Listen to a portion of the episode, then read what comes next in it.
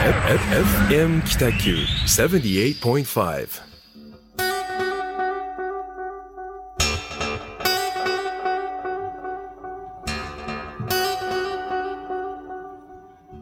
はい始まりましたホワイトスペース、えーグラフィックデザイナーの岡崎智則と一級建築士の田村誠一郎がお送りいたします。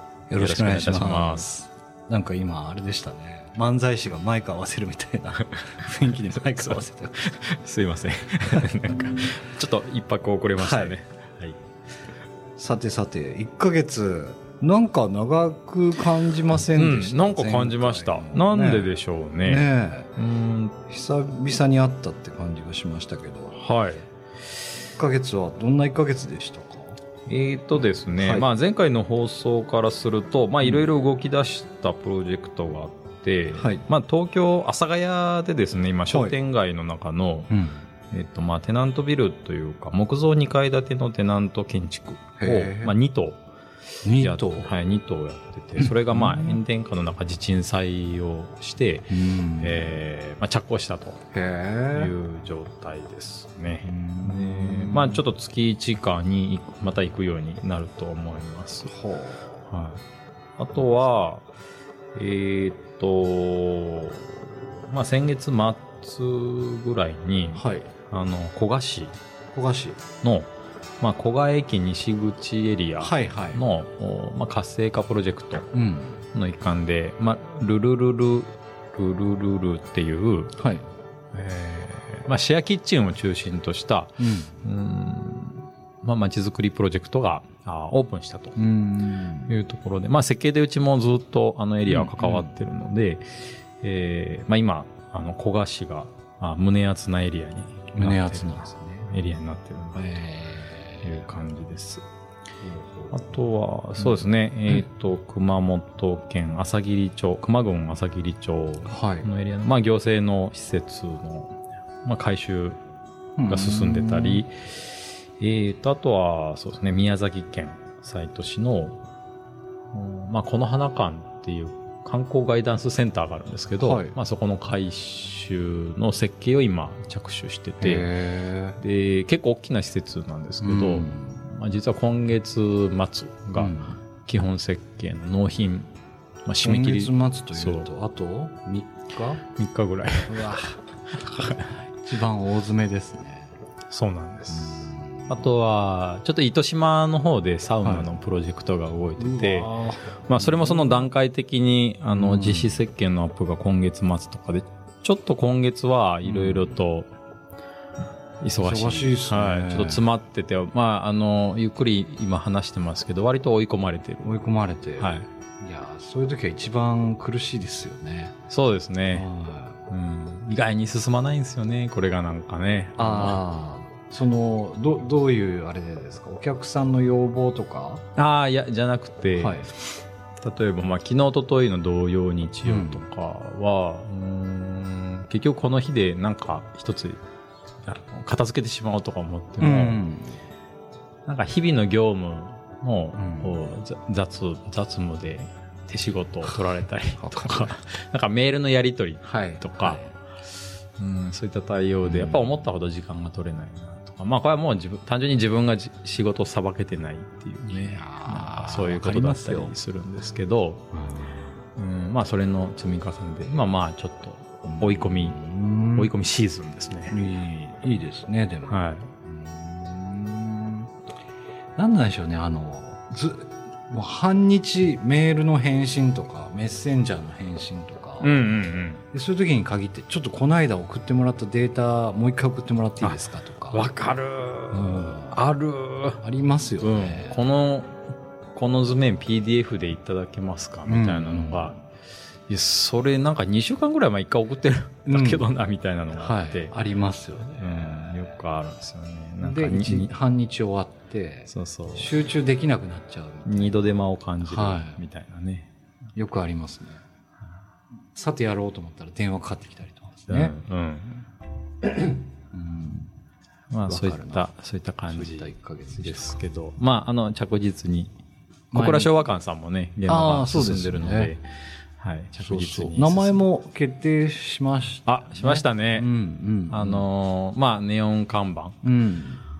をどうするかっていうね、テーマがありましたけど、うんうんあれも小倉昭和館はい。に決まりましたね。はい。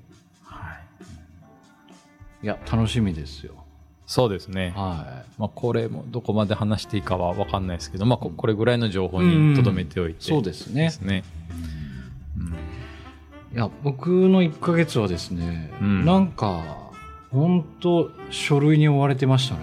書類？はおーグラフィックデザイナーもやっぱり書類は作るんですね。はい。でなんかこれがクリエイティブな仕事じゃないとは思うんですけど、うんその行く先にクリエイティブがあるんだとしたら、はい。やらざるを得ないみたいな、うんスイッチを変えてやってるんですけど、うんなんか、なんなんでしょうね。なんか気づいたら、うん一日何もデザインできてなかったみたいな日々が結構ありましたね。悲しいことに。なるほど。はい。まあでも、そのお盆とかがあったんで、ちょっと書類関係とかが、いろいろこう、手前にやっときたいみたいなのとか、あったんだと思うんですけど、一個トピックでいくとすれば、北九州芸術劇場が、うん。えっ、とですね、8月の12かうん。なが、うん。ちょうど開,、えー、と開場してというか、うん。あのオープンして20周年だった。んです20周年。はいでそれに合わせたチラシとかポスターとか、まあ、もろもろ作らさせてもらったのと、はい。まああとそのオブジェうん。少し寂しいエリアがあって、うん。リバーオークの5階ってあんまり多分皆さん行かれないと思うんですけど、うん。えっ、と北九州芸術劇場は6階なんですけど、うん。途中に北九州市立美術館文館があるんですよね、うん。でそこの廊下って今多分皆さん今イメージできないと思うんですけど、あんまり何もなかったんですよねでそこがちょっと寂しいから、うん。どうにかできないでしょうかみたいなご依頼をいただいて、えでもともとやってた北九州芸術劇場舞台裏の。劇場柄デザインみたいなの作ってたんですうよ、ん。例えばあのスイッチだけがバーッと並んでるグラフィックとか、うん。作っててそれの,、まあ、あの壁紙のようなものを貼っていったりとか、うん。あともともとえー、と劇場に行く人がチラシとか撮るようなところ今デッドスペースになってたんですけど、うん。そこをどうにか装飾するみたいなので、うん、で、まあ、劇場側の担当者さんの意見は、うん。まあ、なるべくその退屈しない感じに壁紙とかをやり替えてほしいですみたいな感じで言ったんですけどあ全然それでもよかったんですけど、あなんか僕その時パッとマクドナルドの壁紙みたいになったら嫌だなと思ったんですよ。マクドナルドは好きですよ、うん。でもマクドナルドの壁紙ってなんかこううん。あんまりなんなんか読まないといううん。か、でもなんか騒がしいみたいな、うん。じゃなくてちゃんと見てもらって振り返ってもらえるものを作った方がいいんじゃないかなと思ってそれを提案して、うん。であいいですねってなったんですけどじゃあ何をするかってなると、うん。なんかあの銀のアルミ板みたいなやつずっとこう均等に穴がポコポコポコって開いてたんで、うん。あこれ通したらなんか貼り付けられるなと思って、うん劇場の舞台で使った廃材って定期的に出ますって言ったら、うんいや結構出てるんですよね、うん。たいな。ん。ただそのそれってみんな見たことないから、うんそれを表に出すのってどうでしょうかみたいな提案をしてうん。舞台の大劇場中劇場小劇場ってあるんですけど、うん。そこずっと裏見せてもらって、うん。なんやこれみたいな見たことないちっちゃな札とか、うん。謎の絨毯とかがたくさんあってうん。でそれって結構捨てられるんですとかって言ってたからこれを貼り付けてなんか作品作れ作品というかまあアート？うん。作れないかなと思って今リバーオーク5階うん。にそういうアートが貼り付けられてるのでちょっと興味のある方はちょっとぜひ見ていただきたいなと思うんですけどどこから上がるのが一番近いですか？そのリバーウォーク、エスカレーターとエレベーターとか。えっ、と一階にインフォがあるじゃないでイすか。ンはいあそこのエレベーターもすぐ横のエレベーター。はいエレベーター上がったら左側5階上がったら左側があの美術館なんですけど、うん右側になるんであ、なるほど。はいそっち側でどっすね。ちかというと、うん。駐車場降りてきた人うん。とか、うん。えーっと小倉城の あの通り道のところにうん。リバーオークの形状でタケノコみたいになってるじゃないですか、うん。ちょっと。うん。あっち側のエレベーター上がって5階で降りた方はうん。必ず多分見ていただけるかなっていう。なるほど。はい。チケットセンターっていうのがあるんで、はい。そこを目指して行っていただけたらどっかで見れると思います。ああ、りました。そのはい展示はいつまでですか、永久ですね。永久？わ、すごい。永続？永続なんですね。わかんないですよ。その、なんかあったらダメですけど、ああ、うん劇場があり続ける限りは一応。へえ。あ、素晴らしい。はい定期的にちょっとメンテナンスは行こうとは思うんですうんけど、っうん。ていうのが、3日ぐらい手作業で、あ6.9メーターかけ3メーター。あ。あだからまあ。あ、キャンバスにしたらでかい。まあまあでかいですよね。はい。キャンバスというか、まあ本当壁ですよね。壁ですね大きな壁ですよね。そこにずっとあの結束バンドとか、タッカーとか、うん。まあ、ペンチとか持って行ってもいろんなものうをん。素材見て考えたアートがありますんで。なんかこう、過筆されていくんですか？その、きまあ気が向いたらちょっと付け足しに本当はですね、うん。進化していきたいんですけどね。まあちょっと今後の、あれですね、うん。壁があんまりたあの、はっつけると、折れたりするかもしれないっていう、その、ああ。こ安心あのあなるほど。はい、まだそこまでできてないんでなるべく、まあ足してはいきたいんですけど、うん。まっていう。あ、じゃあ、皆さん、ぜひ、ぜひ見ていただきレベーターで5階上がって右側ですね。そうですね。インフォの近くのエレベーターから上がって5そう階ですね。の右側。はい。かもしくはエスカレーターでずっと上がっていただいインフォのところうん。のエスカレーターから上がってもらったら、はい。それが近くにあるので、うん。はい、ぜひ見てください。はい。で、そう、僕はあの、昨日、北九州芸術劇場の、まあ劇というか、パフォーマンスを見に行ったんですよ。おレインっていうな、あれなんて言うんだろうな。まあコンテンポラリーバレエみたいな表現うんですかね。まあすごく良かったんですけど、うん。あの、岡崎くんのその作品を展示されてるっていう話,、話も聞いてたんで、うんうん。ちょっとどこかなと思って、こう、見はしたんですけど、はい。ちょっとそこに行き着かああいやなくて、劇場の回とはちょっと違うんですよね。違うのでうんなかなか美術館文館の方のそうです。ところってことですね。はい、入り口というか近くなんで。はい。ちょっとまた改めて。そうですね。行ってみたいはい。ぜひ見てください、はい。さあそんな1ヶ月でしたが。はい。えっとんなんかですね今日ちょっと一緒にテーマを考えてて、うん。どんな感じの話するかみたいな。まあ、あんまりこれですっていうのがなくて まあない時もあっていいかなっていう感じなんですけど、うんえっ、とマイブーム？マイブームですね。はいうん、割とざっくりしますざっくりですけどね。はい今何にハマってるかみたいな。うんどうかなと思って、ね。うん、これはちゃんとそのクリエイターだからクリエイターっていう言葉もおかしいですけどもの作ってる側のうん。目線でなんか刺激受けてるものとか。あれば話せたら面白いかなと思うんで。多分デザイナーとかアーティストさんがはい。今マイブームうん。って思ってるものって、やっぱなんかそれなりに刺激受けてるからマイブームなんだろうと思うし、うん、なんか実はマイブームってあんまり話しないじゃないですか。うんこういうのこういうの見てるとかしてるとか。で、まあなんかそういうの、まあ、ちょっと公開してもいいかなみたいなね、うんそういう話ですよね。ですねう、ん。うんまあ、あえて話すことじゃないけど、まあみたいな。まあそうまあですねそそういうところから、うんなんか普段のアイデアとか、そうそうモチベーションにつながるんだったら、やってみなないとわからないことたくさんありますからね。ねえそうなんですよねうん。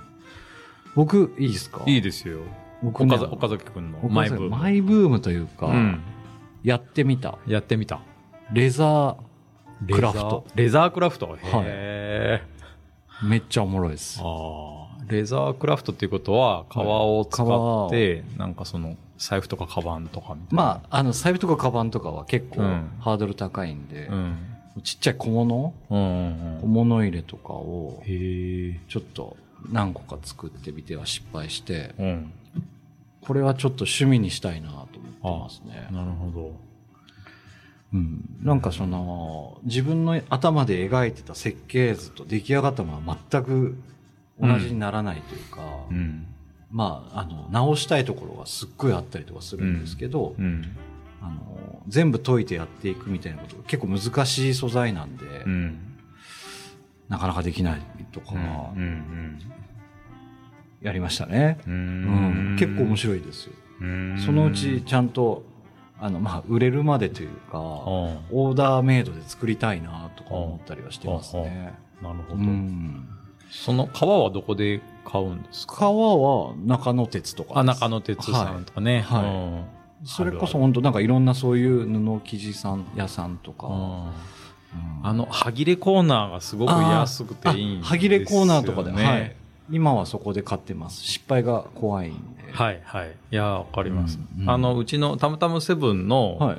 あの、ドリンクのコースター、はい。はい。レザーなんですけど、あれも中野鉄さんの歯切れコーナーで、はい。レザーを買って、その、本当えまあ、7、8縫ってますか？センチ角。いや、縫ってない。ももう切った切ってちぎってるみたいな。ちょっとそ雑な感じになるほど。わざとしてたりとかそうなんですか。うんへえ。まあ、なんか、大げさじゃないけど、その SDGs 的なね、まあまあ、捨てられるかもしれないものをうん活用するみたいなとこから。そうそう、そういうの好きなんです。よいい、わかる。うん。歯切れコーナーの歯切れコーナー。レザーはね、いびつだけど、いいですよね。うん、ちょっとなんかアイデア次第でね。何でもなるんですようね。んちょっとなんかコンタクト入れみたいなのああ、うん。はい。できるなと思って。道具は？動画あの、取り揃えて、へうえ。んちょっとね、独特な道具なんですよ。うん。はい。それで、買って、ちょっと作ってみて、うん。うん。まあ、もう少しハマれたら、なんかちょっと大物うん作っていこうかなとか思いますけど、うん。うん。音が鳴るんですよね。ガンガンって。叩きますもんね。はい、うんそこだけ気になりますけど、なるほまあまあ、っていう感ど。じ。子供たちが寝静まった時に。あ事務所です、ね。事務所でそれ、はいあ、そうか。基本。なるほはい。ってやってますね。ど。そう、うん。ん？他には？あ、とか、あと他には、うんあ、そうそう。あのー、昨日、一昨日かな、うん。ネットフリックスのうん。サンクチュアリっていう。サンクチュアリねはい。相撲のやつ。はい。これもうめちゃめちゃ良かったんですよね。ねえいや、もう、聞く人聞く人みんな絶賛してるし。あ本当ですか？そう、ちょっとまだ見てないけうど、ん。いや、各有僕も、はいもう、本当先週、ネットフリックス、あ、加入して？うん、やっと加入して、あまだサンクチュアリは手をつけてないですけど。そうですか。いや、めっちゃ良かったですよ。あの、全8話あって、はい。1話あたり40分ぐらいかな。うん、うん、で、僕言う、いや、えっと夜、うん。ちょっとなんかお酒飲みながら、なんとなく見てみようと思ってうん話題になってるし、うん、で、監督が江口寛さんっていう、うん。福岡出身の、あの、監督さんなんですよ。はい、空気っていう会社やられてる。はい。で、もともとあの、その方がやってるっていうのも知ってて、うん、で、タイトルの題字は、うん。僕の知り合いの方がデザインしてるんですよ。みたいな、なんかいろんな情報があったんで、ちょっと見てみるかと思って見たら、うん。めっちゃ面白くて、明け方まで全8話そのまんま、全部見ちゃいましたね明。け方までに全話。全話見、ゆっくり見りゃよかったなと思いましたけど、すごいね。ぐらい、き、うん、めっちゃ面白い。君をしたんですね。はいで、具体的なことに触れると、うんネタバレになってしまううん。ので、うん。えっ、と、ざっと触れると、うん。北九州市門司区のうん。清滝うん。出身のうん。ヤンキーの話なんですよ。で、まあいろいろあって、うん。相撲界に入っていって、っうん。ていう、その、いわゆるなんていうんですかね、伝統的な、うん。あの、悪しき風習みたいなやつとかも、ちゃんんと触れてるし、うん。あーなんか現代のうん。もん社会問題とかにもうんちょっと触れてたり、うんあ、と、その家庭環境の複雑さみたいなうん。とことかなんかいろいろ出てくるんですけど、うんまあどれとっても僕はすっごい面白かったなと思って、へ一回も見に行ったことないですけど、相撲の九州場所とか、え。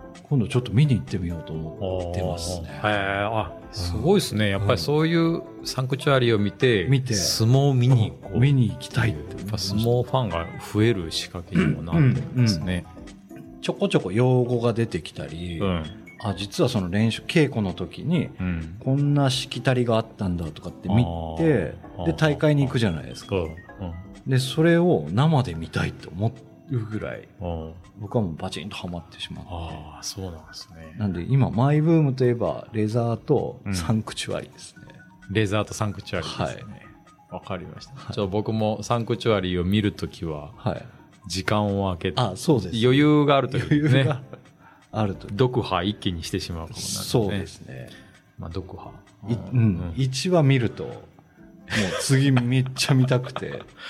あれはもう完結してるんですか、一応？うん、一応完結してるんです、だろうと思うんですけど、うんそのシーズン1的な。うんとも書いてないんであ書いてないですか？まあでも見たら、絶対続編、続編あったら、絶対見たいって思う。へえ、へえ、そうですか。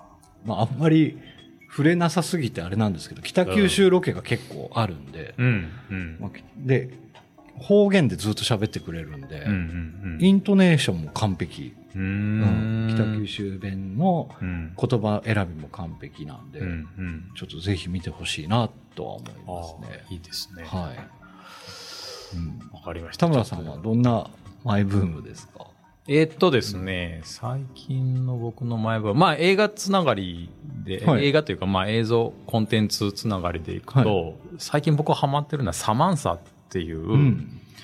まあこれもサブスクの映画配信、まあアプリ、うんうん。アプリ、うん、アプリなんですけど、まあ、サマンサっていうのはなんかショートムービーしかないんですよ。はいはいはなんか本当に短いのは何分2、3分から、まあ、長くてもね、30分ないぐらいの、25、長くても25分ぐらいの、あの、ショートムービー。ちょうどいいですね。うん、配信アプリで、えっ、とね、これめちゃくちゃ安くて月々なんか370円とかって、なんかうん。サマンサの回し物みたいになってますけど、見放題なんですまあ見放題です。で、えっと、僕なんかそのやっぱ映画をよく見る方なんですけど、うーん、まあい一本って大体1時間半とか2時間はいはいはい。じゃないですか。で、まあそれもいいんですけど、うん。ああいうショートムービーの、うんその物語の構成とかうがん結構面白くて、ううんんまあ寝る前に必ず2、いやちょう3どいいですね。うん、2、3本見てうん寝るっていう感じ。へで、ーそのショートムービーだからとて、なんか雑じゃなくて、うんちゃんとクオリティ高いんですよ。あ、そうですか。サマンサ？サマンサ。へえ。いいな。今これにハマってますハ。マってる。うん。例えばどんな、なんかその、ストーリーとかじゃなくてもいいんですけど、うん。タイトルじゃなくてもいいんですけど、例えばですね、社会問題みたいなこと。えーっとね、なん、タイトルなんだったかな？まあなんか、うん、社会問題もあります。うん。なんか LGBTQ、いいろんなカテゴリーがあって、ドキュメンタリーもあった、SF、ホラー、シリアス、なんかライフスタイルとかってあって。まあ、主にその SF とか、僕は見るんですけど、いい。宇宙ものとかですね。まあ、コメディもいっぱいあったりして、いいですね。選べるんですけど。世界のショートムービー。世界のショートムービへーー。まあ、一部アジアまで。ーなんか、日本のショートムービーはもうないんですよ、ね。ないんですか？そこに。へうんえ韓国とか中国はあったかな。なるほど。うん1話完結。1話完結。あ、シリーズはあります。ああるんですか？シリーズはあります、まあでもいいで。すね。いいですね。うなんか。いや、そうなんですよね。映画って、うんやっぱ気合い入れて、見るって決めないと見れないじゃないですか。うんうんうん。YouTube の10分とかの動画だったら、ついつい見ちゃいますよね。うん。それ考えると、ムービー見たいですね。そう。ショートムービー。20分でもうん、ちゃんと映画なんですよね。へだからその20分と2時間の差は何だろうかなと思いながら、ちゃんとこう。うん。なまあ、本でいう読後感みたいな、うんうんうん。ああいうものしっかりあるし、なるほど。まあ面白いな。ちょっと、あの、楽しみながらも、うん。物語の構成の分析を自分でしてたりとかですへね。ーなんか何分あたりでピークとかへえ。ちょっとそういうのが好きなんですよ。一回その物語の構成を勉強した時があって、うんへで、結構それは方程式的に、うんこの方程式で物語作れば必はいずヒットするみたいな、まあいわゆる王道みたいな作り方はいはいはいはいがあったりして、でこれがどれぐらい当てはまってるかとかっていう、なんか確かめながら見てるんですよ、ーへえ。あ、その目線で見たらもうさらに面白いかもしれないですね。面白いです。だから3分でも20分でも2時間でも、王道的に面白いのは、ちゃんとその方程式踏んでる。ん。ですよね。すげえ。そういうのを見てます。わ、ちょっと気になるなああ、多分、安いですしね。安いんですよ。370円ですから、ビール一杯より安いんですよ。安い ですね。ツタヤのビデオを DVD 一本借りるそうですね。ぐらい。前は、7月までは250円だったんですけああ、そうど、なんですか。ちょっと値上がりしたちょっとね、まあ今後も値上がりするかもですけどね、まあ安いうちに見た方なと。えー、見てみたい。見てみたいという、加入したい。うん。まあサブスクなんでいつでもやめられるし、あそうですね。はい。なるほど一通り見終わったらやめてもいいかうんもですね。へーいいですね。なんかしながら見てもいいですし。そうなんです。あとはですね、はいはいマイブームというかやり始めてこれすごくいいなと思ったのが、ううんん、んなんか、おそ、お外で過ごすみたいな。外の過ごし、キャンプまで行かないけど、はいはいはいはい。デイキャンプぐらい。デイキャンプ。うん。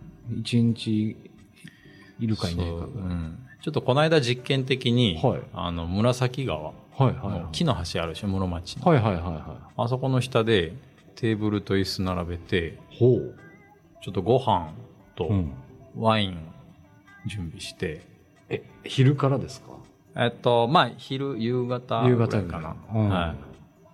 で、まあ、ちょっと外で過ごしてみるみたいな、えやったんですよ。はそれがなんかすごい気持ちよくてい。、へえ。いや、楽しいのと、なんか、えっと、まあ、大自然がもちろんいいんでしょうけど、結構僕デブ症なので、はいはいそのキャン、その辺の。キャンパーでもないし、うんうん準備するのとか後片付けがすごく苦手なので、うん。うん。まあ簡単にちょっと外出れて、へまあちょっえ。と楽しめて、酒飲めてみたいな。いいですね。うんっていうのをちょっと実験的にやってみたら、すごく良くて、うん、まあ、デブ症にとってはすごくいい、うん。手短な、うん自然、自然でもないけど街中でもうんちょっと隠れた場所みたいなですうね。んあ、でもなんか、誰でもできそうでいいですね。誰でもできますね。うん荷物少なくて済むんですよ。うん椅子とテーブルと、あの、カセットコンロ。ああ、はいはいはい。で、まあ、フライパン1枚と。おおなんか作るんですかいやいや、もう肉焼くだけ。あーいやま肉とちょっといい野菜、うん肉と野菜焼いて、それワインで飲むみたいな。へえ。いいですね。手軽ですごく良かうったですね。んまあ、日中の過ごし方っていうんですかね。なんでそれやろうと思ったんですか？えっと、んああ、そうそう。うん。えっと、先、あ、今月か。うん今月、あの、浜松と、はい。あももともとその浜松とクリエイター都市っんていうのを結んだって、まあ話も前回、はい。前々回ぐらいかな。したんですけど、はいその、まあ浜松のアーティストでエレメンタルパレードっていう、ピアニストと、あの画家のはい二人のユニット、女性二人のユニットが、あの、文字ブリックホールうん。で、えーまあパフォーマンスしてくれたんですよ。うんで、その、まあちょうど動画撮影かなんか、撮影のロケ場も探してて、ほうで、河内町スイッチはいはいはい。に、あの、ご案内したんですよね。で、その時に河内町スイッチって僕あんまり行ったことなかったんですけど、あなんかすごい環境いいなと思って、で、一周自転車で回って30分とか、あの、レンタまあ、うん、レンタルサイクルとか、うんで、あとちょっとこう、水遊びができる場所とか、はいはいはまあ、バーベキューできる場所があったりとかで、なんかこんな手短に自然があるんだと思って、で、まあそこも、あのまあ要は県外アテンドとか市外の人のアテン、うん。ゲストをアテンドするときにいいなと思って、はい。まあ実験的にいろいろ行ってみよう。行ってでまあそ、そこもちょっとプチバーベキューみたいなのしたんですよ。準備苦手ですけど。おこれはなんか手頃でいいと。手軽でいいと。へー。思って、でも、まだちょっとめんどくさいと。うん準備が。うんうん。あもっとち手手頃でないかなっていうところで、街中でうんできそうなところ。できそうなところを考えたら、あー。まあ、そこの木の橋のな下るほど。ぐらいがちょうどいいなと思って、でまあやってみたと。いいですね。で、あいいなと思ったのは、うん。その街の川のうん。橋の下で食べるご飯うん。っていうのを、名前がないんですよ。ああジャンル的に。そう、ジャンル的に。はいなんか、バーベキューでもないし、うん。キャンプでもないし、うん。なんか街中で過ごすこの形は、うん。まだきっと開発されてないあ一つのジャンルじゃないかなと思って、で、これちょっと、ちょっとした自分の発見かもしれないみたいな。なるほど。思って、うん。だからなんて言ったらいいかわかんないあはいはいはので、あの、まあ、発見と同時にちょっと今後続けてみよ。いう。なるほど。どんな風に言うかとか。うんうん。なるほどですね。なんて呼んだらいいのかな。まあ、お外で過ごす、うん。お外ご飯なのか、ううん。んわかんないですけどね。街中。街中キャンプ。街中。キャンプでもないですよ。まあ、止まらないですからね。うん。うん。なんかそういう意味でいくと僕も結構公園あの夏季元気なところが多いですけど、うんうん。オッケーなところとかがたまにあって、うん。広場とか、うん。でカセットのもっとちっちゃい、うんうんコーヒー沸かすやつあるじゃんああ、あるある。でガス管こう突っ込んでうん持ってやるやつ、うん。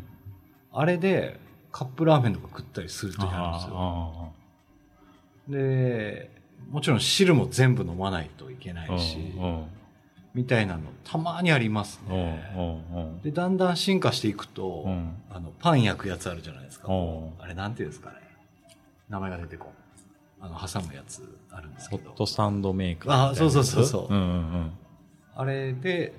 コンビニで買ったハムとチーズだけ挟んで、え。えあ、ちょ、すごくいい、それ。うん。今度やってみよぜひやってみてくだう。さい。あ、それ電気いるんじゃない？あいらないのか。電気いらない。コンロでできるんだ。コンロで。ああ、はい。なるほど。あれはこうこうやったらひっくり返せばいいですね。はいはいああ、それいいな。うんとかやりますね、んまあ最近暑いからやってないですけど、うん。うん。気候のいい時うん。あと爆弾おにぎり持ってああ。2時間歩くとかやったことありますよ やったことある。それなんか散歩？ああ何なんでしょう、なね、えっと、ウォーキンウグ。ォーキングなのか爆弾おにぎりがでも一つの、一つの、はか。い、エネルギーとして、そうね、アイテムはい。ね。うん。ご飯茶碗多分2杯分ぐらいの中に、うん。もう梅干しやらたくあんやら何やらかやらもう詰めて自分でシーチキンマヨとか作ってあで海苔で巻いてでお腹空いたら座ってその辺の公園で食食べると。ってまたさらに歩いていくみたいな。へちょっと街中ではないですけど、え。うん。それこそ河内とかまで歩いていって、へえ。2時間ぐらい？2時間はちょっともうちょいかかると思もうちょいかかる。はい、うん2、3時間。2、3時間かうん。3時間歩くと何キロぐらいかな？えーっと、そうですね。20キロはいかないか。15キロぐらい。15、6キロぐらいじゃないですか。15 6キロぐらいか。うんあーすげえ、ストイック。あ、いや、なんかですね、うん。コースがちゃんとあるんですよ。あるんだ。あはい。北九州市が作ったのかわかんないです。フットパスみたいなのかね。何なんですか？全然。あ、わかんない。フットパスってなんかその、ウォーキングのコース、歩く、コース？一種のスポーツ？ああそうなんですかスポーツかな。まあ散歩のことをフットパスへみたいなえ。ね。なんかいろいろありますよ。読み屋、読み屋公園の何キロコースとか。うーん。多分、全、あの、各区、いろんなエリアにあると思いますけどね。へうんそれでも15キロとかないでしょ？あるの？えーまあ、サイクリングコースならまだわかる。あ、読み屋とかは、まあ多分3、4キロとか。3、4キロよね。うん。うんいろいろこう、なんですか、距離によって、うん。それぞれあるとか。そっか。北九州空港も自転車のコースありますよ。あの、へうん、ー弟とかへに。意外にね、あるんです。あるんですね。ただちょっとその、スポーツ、は激しいスポーツになってしまうんで、うんうん。街中のうん。ちょっとしたところでご飯食べる。うん。ちょっと調理して酒飲むみたいな。うんうんうんうん。いいですね。それなんか名前つけましょうよ。何ですかうね。ん。ちょっと橋の下でご飯とワインみたいな感じの。なんて言っていいかわかんないけど。何なんでしょうか。うん。橋のし、まあ僕らが橋の下だったわけで。うん。まあ、川沿い川沿いか。うん。川沿いじゃないパターンもあるだろうしな。例えば勝山公園です。それ、や、やれないのかな？か火、火とかダメコンロはダメなのかな？あ、でも、勝山公園のその、沿いか。沿いの河川敷はいいんですよね。うその、まあ、川川沿いの河川管理道の、おあの花火してもいい場所とかあるんで、はいはいはい。なんでしょう。なんでしょうね。バーベキューではないですバーベキューでは。はないですよね。アウトドアではあるけど、まあちょうどいい、キャンプとう、ん。街、街中の間みたいな。街バーベみたいな。まああなんかでもそ,、そんな感じ。街キャンプうんかな。街。川沿いキャンプ。キャンプでもないんだよな。これでも言葉を与えるとね。うん文化になる可そう、急にそれが生きるはい場合がね、あるんで。へえいいですね。はい。なんか新しい発見をしたな。うーんね。なるほどね。うん。いや、ちょっと面白いですね。マイブームですね。マイブームですね。今2回やってちょっとまたやりたいんへで。え3回目、4回目。何人かでやるんですか？えっと、今のところ僕と、あの、同じ、タムタムデザインの本田さん。なるほど。女性と。一緒にやったりするんでまあ次なんか、その県外市外のゲスト来た時に、なんかこう街も楽しめるし、うん、なんかちょっとした外で違う視点から見れるみたいなところがあって、これはいけると。あ新しい街の案内仕方みたいな。ーあの、つまみなしでワンカップパカみたいな感じではないんですよね。なんか。えっとね、でも、それの延長ですようん。まあでもそれもね、別に悪いことじゃないですからうね。ん。うんまあ、川の横でワインをうんワイングラスで飲むみたいな。うんまあ、ワンカップも手軽ですけどね。はあ、昔、うん全然話変わりますけど、うん。公園のベンチとかで将棋やってるおいちゃんいませんでした？あ、いた。いたいたう。ん。囲碁やる囲碁とかね囲碁とか。ね。あれ何なんでしょうね。みんな帽子かぶって。あれね。なんかね、やっぱ外でやるかするっていうのは気持ちがいいんでしょうね。季節も選ぶしね。うん。なかなかやっぱおじさんになると人とコミュニケーション取れないじゃないですか。うん。どんな感じで一曲いきますかみたいな感じになるんだろうとか昔思ってましたけあど、あ。どっちから話しかけようんやろうと。ああ。まあ、あれとは違いますね。いや、でも近いかもですよ。ねうん。その、対象が違うだけでえ。うんね、うん。ワインと肉が将棋になっただ将け。だから。今ちょっと急に思い出しましたね。まあでも外の過ごし方っうん。てうん結構実はもっといろいろうん。たくさんあるんですけど、ねありそうな気しますよね。うんいや、そうなんですよね。なんか、もうだんだん、いろいろ進化しすぎて、うん。みんななんか画面上で完結するものがうん。正しいって思い込んできてるじゃないですか。もうなんかこう世界的にうも。ん。うん。で、AI とかもうん発達して、うん。で、自分たちが何ができるかってなったら、うん。僕なんか感性磨くことなんじゃないかなって思うんですよ。うんうんうんそうね。そしたらやっぱ外に出るべきだと思うんで、うん。うん移動したりとか、うん。そういうなんか一個なんていうんですかね別の軸で進んでいきそうな予感はありますね。うん。うんもうだって今すでにね、AI でせあの制作されたイラストとか、うん、CM とか、ね、とか CM もね、うん多いですよね。めちゃくちゃ出てるから、うんあれ、でもなぜかこれ AI ってわかるんですよね。うん、多分ね感動しないんだと思うんですよ。ああ、うんそうね。うんあ、これ AI だってすぐわかる、あの感じは。やっぱ、な、なんだろう、情緒みたいなのが現れないのかな。うんなんかヒット曲のうん。全部のサビつないだやつ一曲にされたところでなんか、まあそうねあ。なんか全部聞いたことあるなみたいなうん感じになるから、うん。なんかフィルターあんまり通してない感じがするうん。んで、うん。そこにノイズっていうものを入れる意味でうん。感性を鍛えるには外に出た方がうん。いい気がしますね。うん。